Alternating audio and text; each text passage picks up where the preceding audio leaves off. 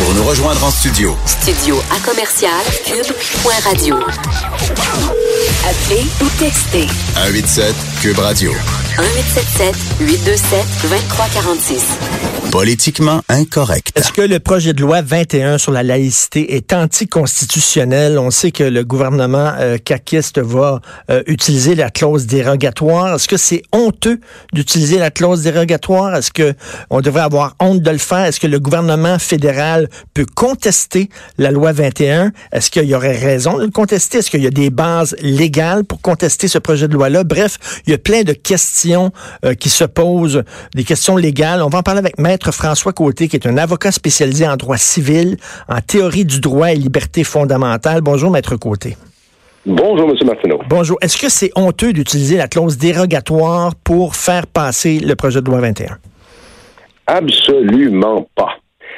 Les dispositions dérogatoires sont dans la charte canadienne et dans la charte québécoise, parce qu'il y en a deux, justement pour permettre dans certains cas, aux législateurs d'avoir le dernier mot dans un débat démocratique. Il n'y a rien de honteux là-dedans, ça fait partie de la structure constitutionnelle et au Québec, on y a eu recours plus de 106 fois depuis les 40 dernières années. 106 fois? Oui.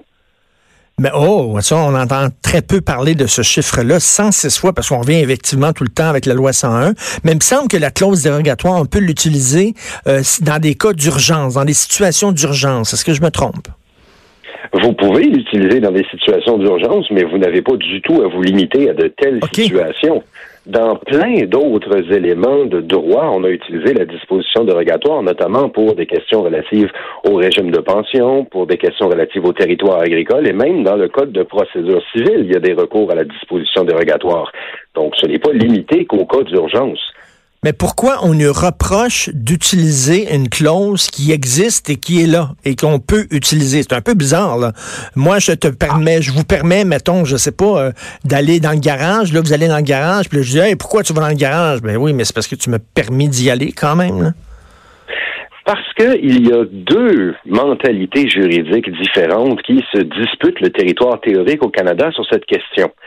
Dans le Canada anglais, donc toutes les autres provinces et le gouvernement fédéral, au sein d'une étude qu'on a réalisée en 2017, où on a recensé l'utilisation des dispositions dérogatoires, alors que le Québec a eu recours aux dispositions dérogatoires 106 fois dans 41 lois distinctes, il n'y a eu que quatre recours dans le reste du Canada durant cette même période il y a une perception différente du recours aux dispositions dérogatoires parce que entre le Québec et le reste du Canada, on est face à deux traditions juridiques différentes. la, première, au Québec, c'est la tradition civiliste, où on met beaucoup plus d'emphase sur la volonté démocratique du législateur et la primauté de la loi écrite. Alors que, au sein du Canada anglais, on met beaucoup plus d'emphase sur le droit jurisprudentiel de common law. Et le propre de la disposition dérogatoire, c'est justement d'empêcher la révision et potentiellement la censure judiciaire d'un projet de loi adopté, euh, adopté démocratiquement. Donc, vous comprendrez que suivant la tradition civiliste québécoise, c'est tout à fait conforme avec notre théorie du droit que, oui, pour assurer la primauté de la parole législative, on peut être justifié d'utiliser la disposition dérogatoire lorsque l'intérêt collectif le justifie. Mais c'est ça, lorsque l'intérêt collectif est justifié. C'est là le problème, parce qu'au Canada, on juge que dans le cas de l'interdiction des ports de signes religieux, euh, c'est pas c'est pas une, une bonne cause pour utiliser la clause dérogatoire. C'est parce que autres, la Charte des droits, c'est comme un document sacré. C'est comme la Constitution des États-Unis euh, pour les Américains. C'est un document sacré. Il faut tu des sacrées bonnes raisons pour les Canadiens de te déroger de la Charte des droits. Puis eux autres, ben, c'est pas une bonne raison suffisante pour utiliser la clause dérogatoire.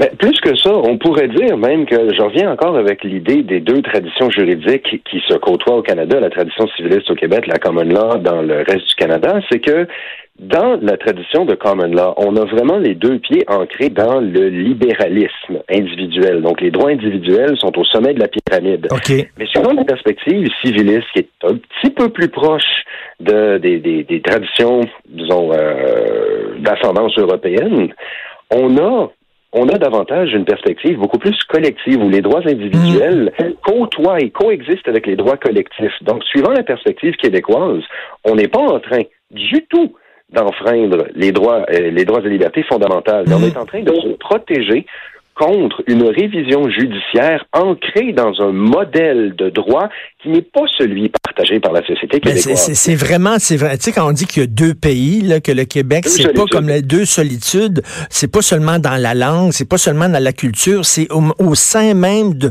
notre conception de ce que c'est que la loi. Exactement.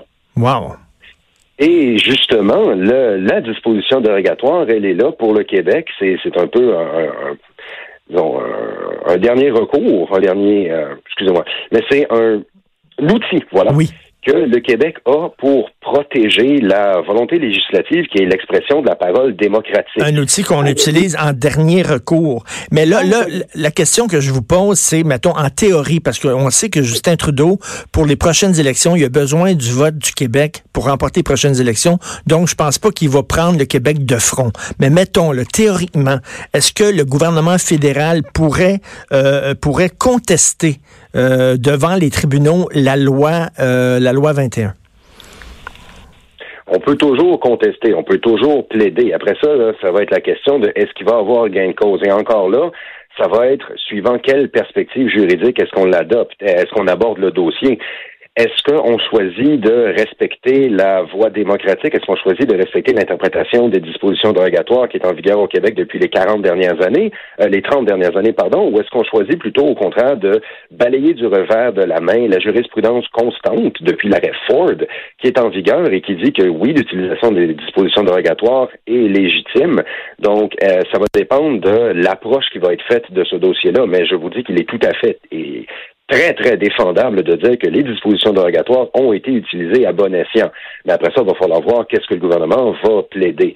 Mais ultimement, il faut garder en tête une dernière chose, puis j'aimerais insister là-dessus, c'est que il faudrait pas rendre la Charte canadienne des droits et libertés moins démocratique qu'elle ne l'est déjà. Parce que, rappelons-nous, elle a été imposée au Québec sans son consentement en 1982. Et là, on, on utilise un outil qui est à notre disposition. Et si on se retrouve à rétroactivement dire non, vous n'aviez pas le droit de le faire ça, euh, écoutez, je pèse mes mots, on serait face à une à une crise constitutionnelle. Ben, totalement. Qui serait non sans rappeler l'ampleur du lac Meach. Totalement. Donc, euh, pour résumer, là, les droits individuels, c'est extrêmement important au Canada. C'est en haut de la pyramide, alors que nous, au contraire, c'est les droits collectifs qui priment. Il y a un clash entre les deux, là, entre les deux conceptions de la loi.